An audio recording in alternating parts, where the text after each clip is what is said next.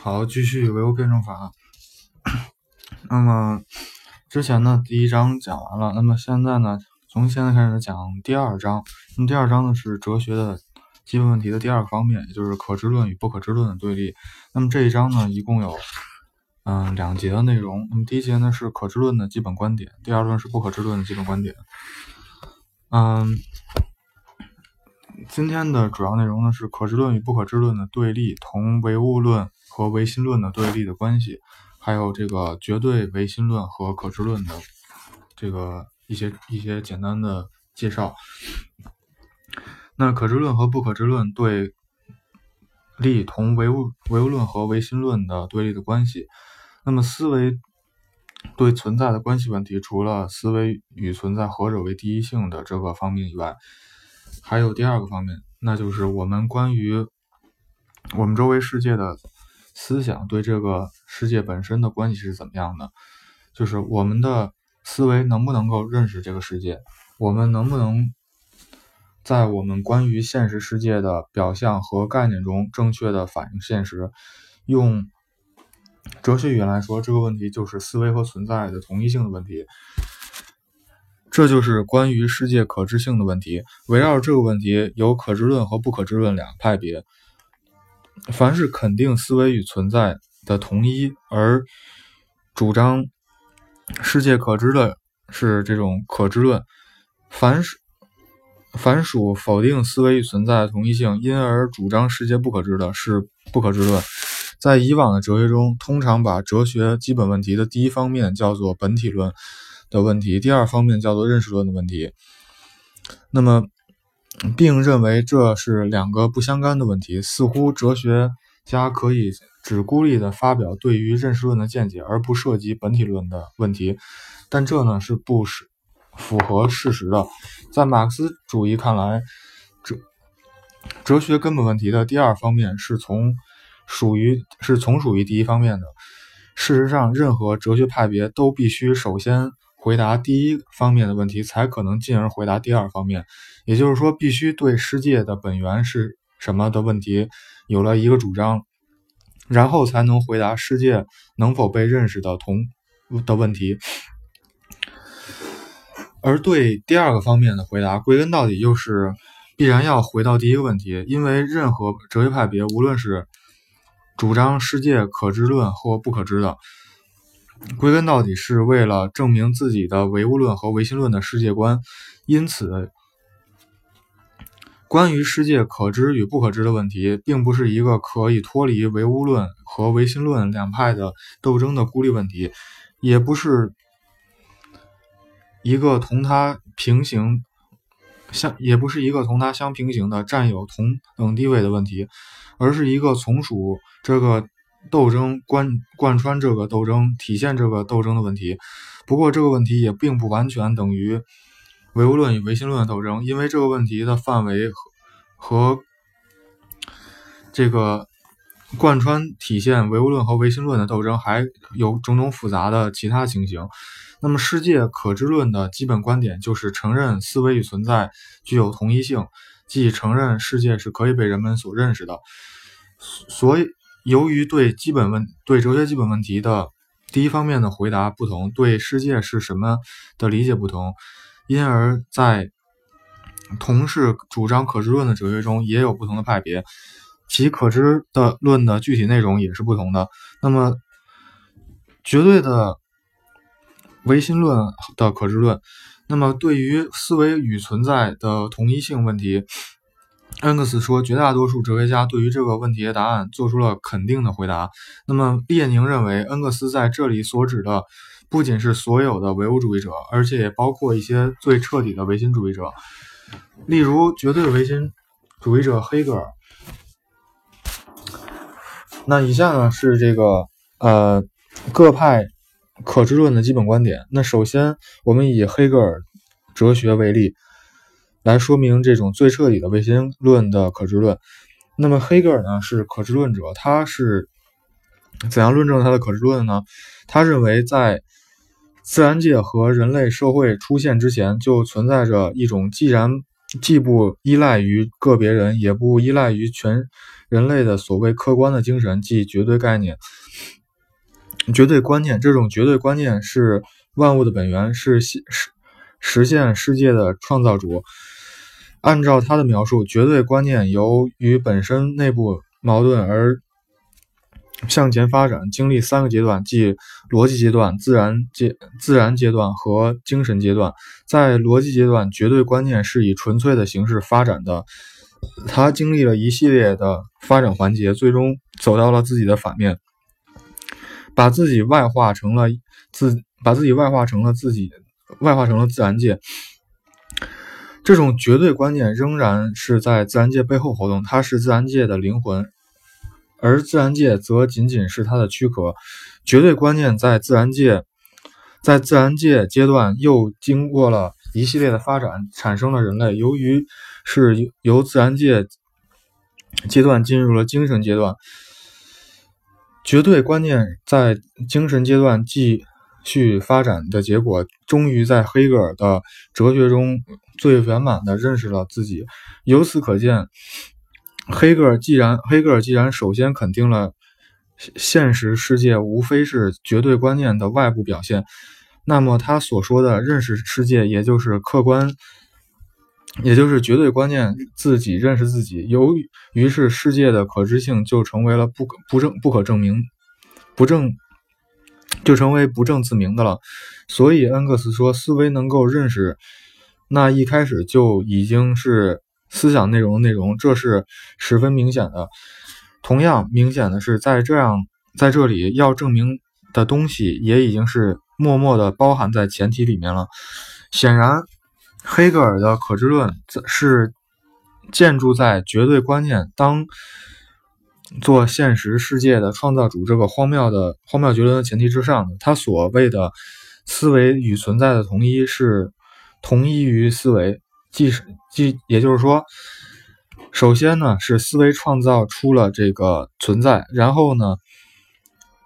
才去认识存在，这是完全颠完全的这个颠倒了世界的发展的实际的情况的一种神秘说法。所以，列宁批判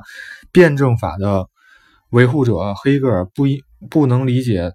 从物质到运动，从物质到意识的辩证转化，尤其不能理解。后一种转化，马克思指马克思纠正了这个神秘主义的神秘主义者的错误。事实实际的情形同黑格尔所说的正好相反，不是思维首先转化为存在，然后然后才转化为思维，而是首先存在，首先存在转化为思维，然后思维才转化为存在。不过，黑格尔关于思维与存在的这种。思想也包含着合理的内核，因而人们要创造世界，总是首先要在头脑中拟定出一个计划和方案，然后才能实现，才能实践，把它实现出来。这是这正是人类的主观能动性的表现。而黑格尔的这一思想，正好发挥了这个极重要的方面。如果对这一思想给以唯物论的改造，那么它对于人们的实践活动的重意义是重大的。正是这。个意义，正正正是这个意义上，列宁指出，观念的东西转化为实在的东西，这是思想，这个思想是深刻的，对于历史是重要的。嗯，讲到这里呢，可能大家对于很多的话，包括就是为什么会这么说，包括这个一些名词，可能不是很理解。就是它是，就是这是怎么一个这个论证过程？因为这一章呢叫这个哲学第二基本问题，然后它主要是在讲这个就是，呃，可知论和不可知论的一个对立，就是还没有涉及到就是什么是可知论，什么是不可知论。嗯，这块呢会在后面继续讲，就是第一，就是现在呢是处在这个第一篇的第一篇的阶段，第一篇呢是大概的去这个。阐述一下，就是马克思哲学，马克思哲学，然后呢，去阐述一下这个哲学上的哲学上的一些问题，然后在这个后面，嗯，在第五篇的时候，在第五篇的时候会去讲这个认识论，会具体的讲认识论，这个反应论啊，嗯，这个认识的这种阶段啊，包括这个认识的一种发展的方式。所以，所以这块大家不用着急，可以说先是留下一个这个问题在里面。嗯，其实也可以这么讲，就是这么这么一趟，就是全讲下来以后，如果说能够正确的去理解这个，真的去理解第一篇的内容的话，就第一篇整个的内容的话，第一篇里面包含了这个就是唯心论和唯物论的对立，然后呃可知论和不可知论对立，辩证法和形式上学对立。如果说就是真正的能够理解的这个。第一篇里面的这些所有的东西，就或者说这些东西全讲展开讲，其实就是整整个一个这个唯物辩证法的，包括第二章，第二章呢是在讲这个就是嗯，马克思哲学之前的这个人们认识史、人类认识史的一个总结。就如果说能把前两篇完全的能够理解，完全能够明白，就是说这个前面的这个派别为什么是一个有缺陷的，然后这个为什么马斯是一种比较完善的。那就是说，如果能明白这一点的话，那说明这个整个这一个这个关于唯物辩证法的学习就是呃完整的了。那继续讲，嗯，唯旧唯物论的可知论和辩证唯物主义、辩证唯物论的可知论的区别。那么同唯心论和的可知论相反，唯物论是在肯定物质第一性。意识的第二性的基础上解决世界可知性的问题的唯物论认为世界是统一于物质的，除了物质的可知物除除了物质可以感知世界是唯一实现的、唯一现实的以外，并不存在另一个彼岸世界。而思维并不是离开物质的独立实体，而是物质的最高产物，是人脑机能。所谓认识。所谓认识世界，就是人们的头脑对外界世界的反应。思维思维按其本性来说，是能够是能构成客观存在的正确的印象，是和存在具有同一性的。如果思维不能正确的反映存在，人类就不能生存。世界上没有什么原则，世界上没有什么原则上不可能被认识的东西。只有现在还没有被认识的东西，凡属于客观存在的、客观存在相符合的认识，都是确实可靠的科学的认识。这就是唯物论的可知论。唯物论必须是可知论。唯物论的可知论的正确性是被人类的全部实践和科学发展的历史所充分证明的。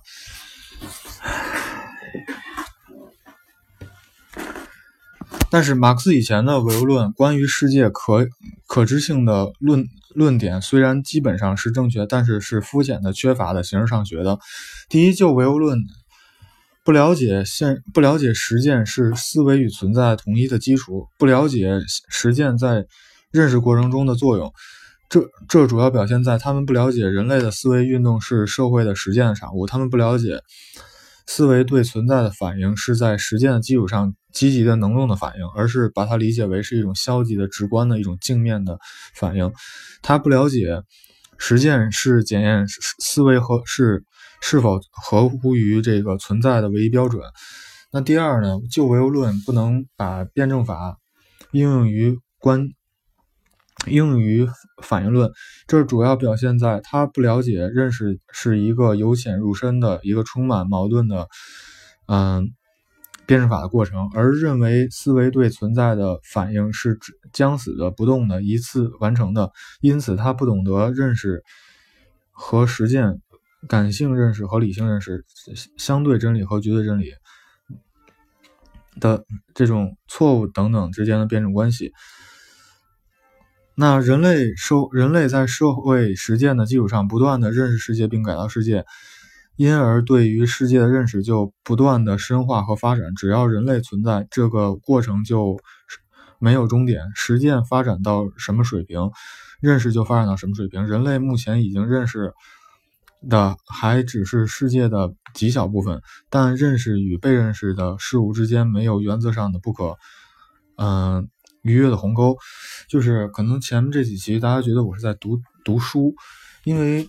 就像我之前说的，如果说如果说这些东西全都展开讲的话，基本上就是讲完前两讲完前两篇，基本上就相当于是辩证法的内容全部讲完了，就就就因为因为如果说你要想都把这东西全都明白了，那肯定就相当于是展开展开，就最后就成了这个整个一个唯物辩证法体系。但是因为如果说我把这个前两篇就是全都展开讲的话，这个知识是一个散碎的，就只能说就这一句话去讲这一句话，去展开这一句话，这样的话就知识不成体系。所以说。那就是一步一步来，就前面的话没有前面的话，可能很多东西非常抽象，而且这个很难懂，这都没有关系。就是一个是就是可以留言，可以在这个啊这个节目的底下去评论，然后还有呢就是说可以在知乎上搜索这个颐和学社，就是把这个。呃，搜索那栏给设成这个用户那栏，然后搜索颐和学社呢，然后就是不二，能看到能找到不二，然后可以去邀请我回答问题。然后，嗯，还有呢就是